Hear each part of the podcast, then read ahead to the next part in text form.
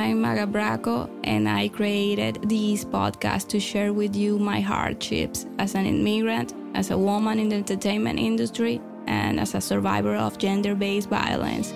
My intention is to psychoeducate, inspire, and motivate you to conquer the most important relationship in your life the relationship with yourself.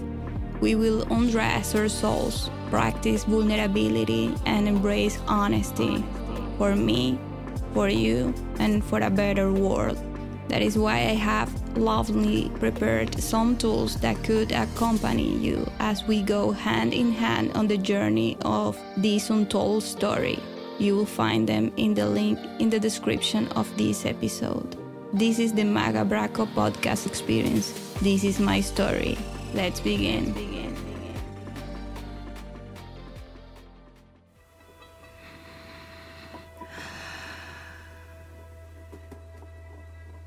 was November 25th, 2015. Miami Police 5, Jones, do you have an emergency? Yeah, hi. What is the emergency? Domestic violence at the Opera Tower. Okay, can you be more Hello? specific? You What are, the I see emergency? a guy.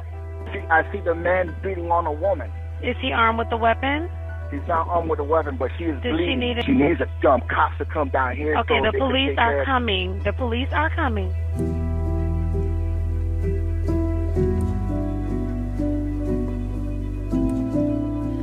Was attending a concert of a Venezuelan artist, Oscar de Leon, my dad's favorite artist. The similarity between my dad and that artist was surprising. My dad even imitated him. An old dancer friend of mine, Lorraine, got me a ticket for that event. She knew my dad, and she knew how emotional it would be for me to see that artist performing live. She knew how special my dad was. She also, like me, had migrated to Miami. There I was, inside my car in the parking lot of the venue the Fillmore Theater in Miami Beach. I was very excited because seeing this man performing live was going to be like seeing my father in person. Suddenly, I felt an impact on the back of my car.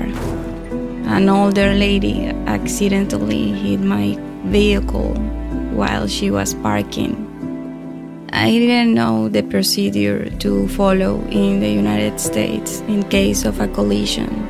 It was the first time something like this had happened to me, and I didn't know many people I could call to advise me on that process. So I made the big mistake of calling him for advice on what the procedure was. But hey, by then his role was that of the sympathetic one who had accepted my decision to separate.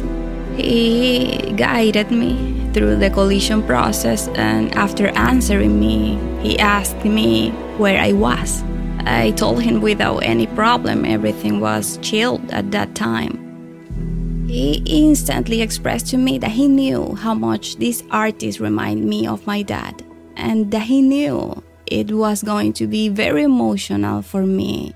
He asked me to please allow him to come to the event, that he wanted to support me at that moment. Today, I understand all the manipulation techniques he used on me. At that time, I didn't understand that it was my dad's memory that he used the most to keep me in the traumatic circle. At that point, I mentioned to him that it was Lorraine who got me the ticket. He knew her too, as she occasionally worked for his company. So, out of politeness, it was hard to say no to him.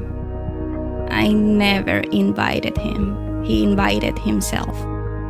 Mind you, I was very clear. I told him if he came, not to misunderstand the occasion, he on his own side and me on mine. That was the condition. He accepted, chill.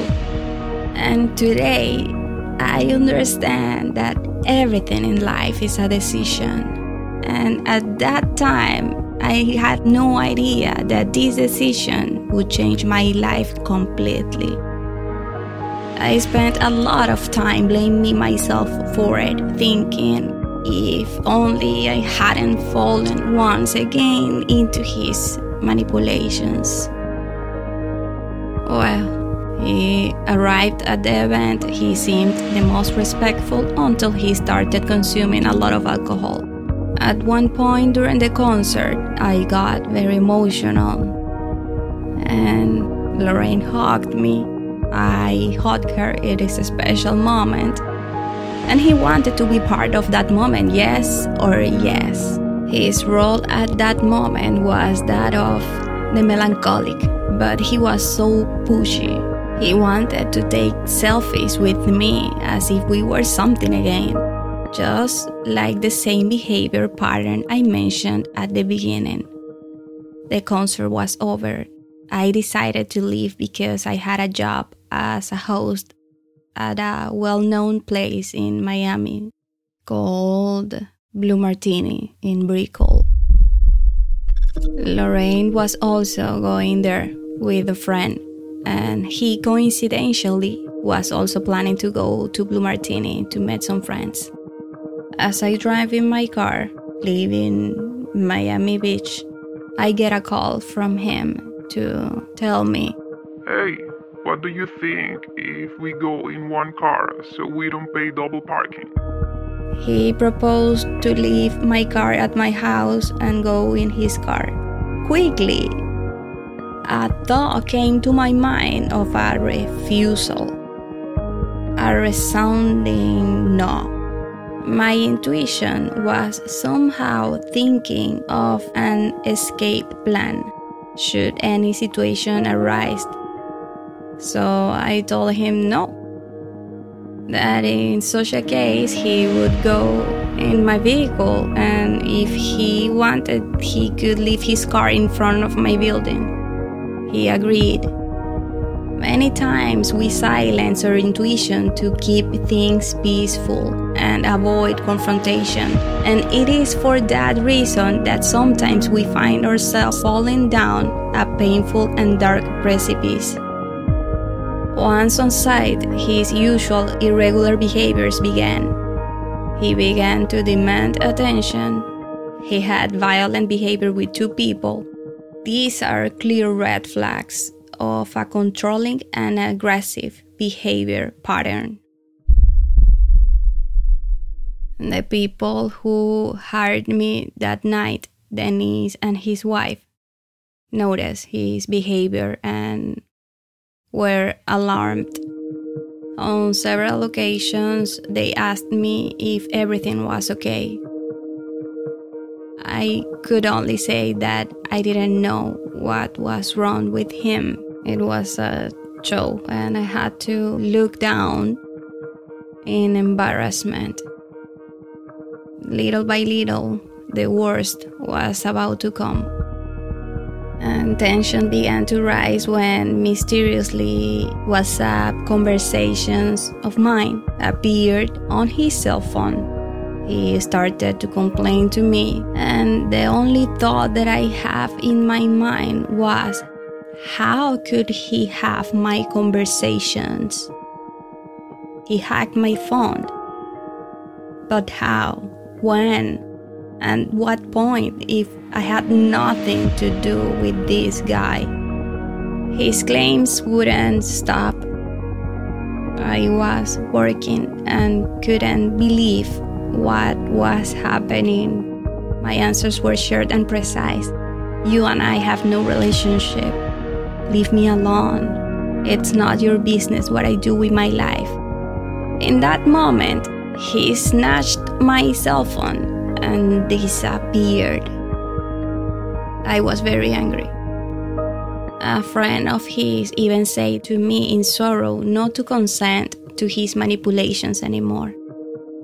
About 40 minutes passed. I had already finished working. He showed up with my cell phone as if nothing had happened.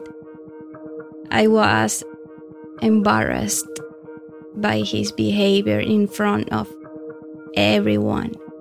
So I decided to leave. All my people had already left.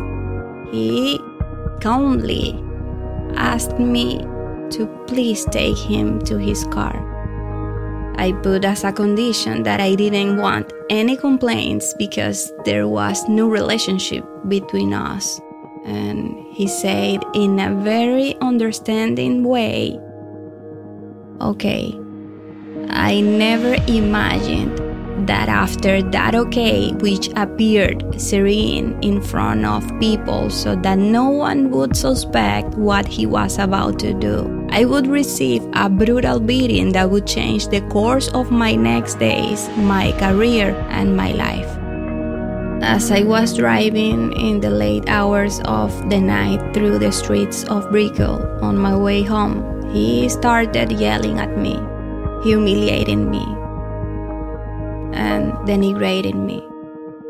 He yelled at me that I was a fucking whore. I kept driving. I kept calm. Took deep breaths. I nodded to him. I would say, okay.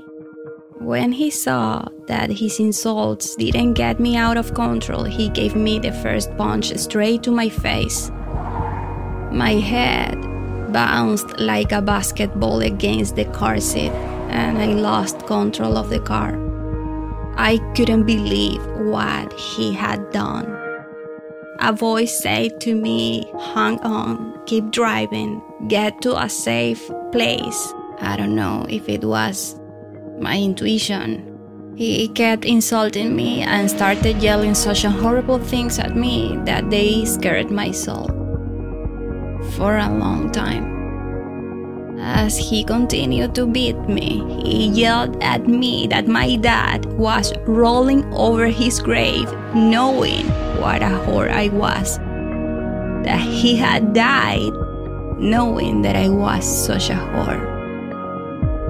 He also yelled at me that he was very happy about the stroke my mother had just suffered. This is a clear sign of a person who has zero empathy for a human being, one of the main characteristics of a narcissistic psychopath. He always used my father's memory from beginning to end. Because he knew his loss has been a pain I have had to learn to live with. And he knew it perfectly because bending me over and torturing me using his name was his constant play. Remember, one of the narcissist's missions is to know your vulnerabilities to then use them against you. Every blow I received, anger, my blood burned, my hands were sweating, my heart rate was uh, 10,000 per hour. And he kept humiliating me and hitting me so hard. My head kept bouncing off the seat. And he was trying to hit me with an open hand so as not to leave any marks because he always told me without any shame that this was his tactic when fighting and attacking so as not to leave any traces of his aggressions but I never thought he used it with women, unless he would use it on me. The blows were so strong that the physical marks couldn't be avoided, let alone the emotional ones. They were a violation to my soul. Totally. I just decided to hold on and to tell the truth, it was the longest eight fucking minutes of driving in my life but it wasn't an option to stop on the road. I needed to get to a safe place, hoping to save my life that was compromised. Because I could have lost control of the car and I could have caused an accident and ended someone's life. As I lost control of the car, I came very close to hitting another vehicle. Thank God there was no tragedy. Thank God those in that vehicle saw the whole thing.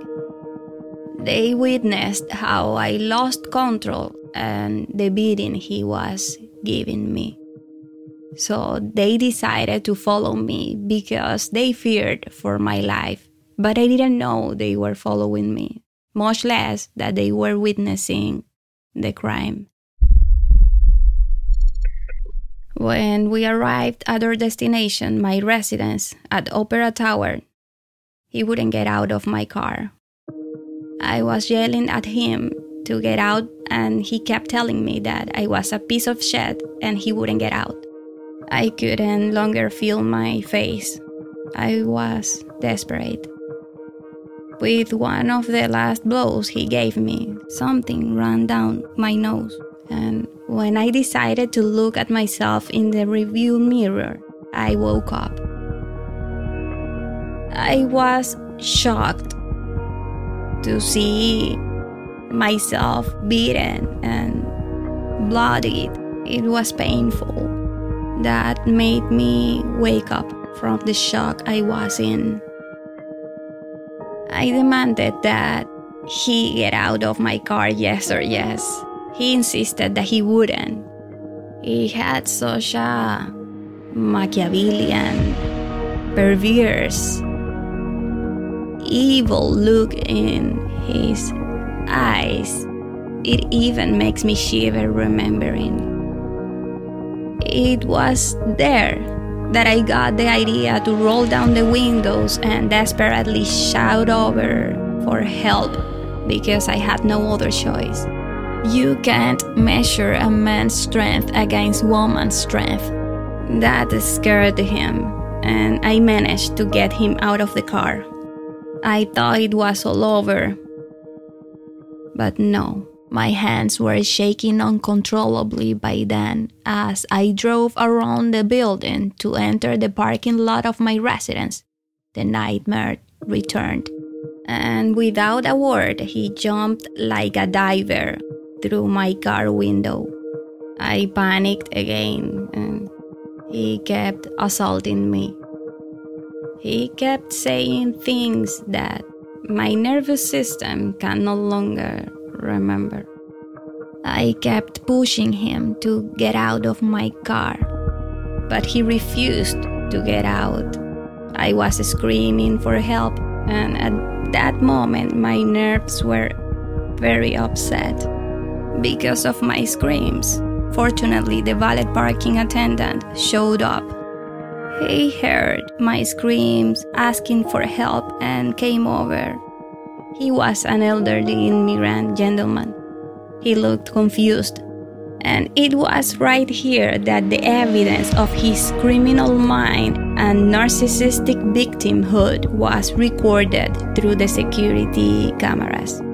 Immediately seeing that someone approached a witness and that he had been discovered, he began to play the victim, the abused, the beaten one. I would push him by the left shoulder and he would grab his head on the right side. His acting was even incoherent, coldly calculated to make people believe that he was the one being abused. And here is what is dangerous with this pattern of behavior. As I mentioned earlier, this is one of the dangerous techniques that narcissistic psychopaths use to get away with their crimes playing the victim. You can see this clearly on the cameras. Thousands of people saw this, the press saw this, and yet chose to support him and believe the many lies that were fabricated which I will go into in more detail later. It isn't until now that I'm exposing everything that was behind my case, and this is just the beginning. It was thanks to that man that I was saved. If it hadn't been for him, I don't know what else would have happened. I don't know what else he would have done to me. Then two angels appeared, the ones who were driving the vehicle I almost hit. Their names Jimmy and Leonardo. They followed me to the final crime scene, one of them so clearly when his blows made me bleed. They feared he would take my life. They wanted to somehow save me or help me. Honestly, these gentlemen were heroes. When I managed to enter the parking lot, one of them was seen on the security cameras. He was shouting loudly to the security guard. He beat her. He beat her. And that is how they became the most powerful witnesses in what would be the beginning of a very serious outrageous, and dirty legal battle.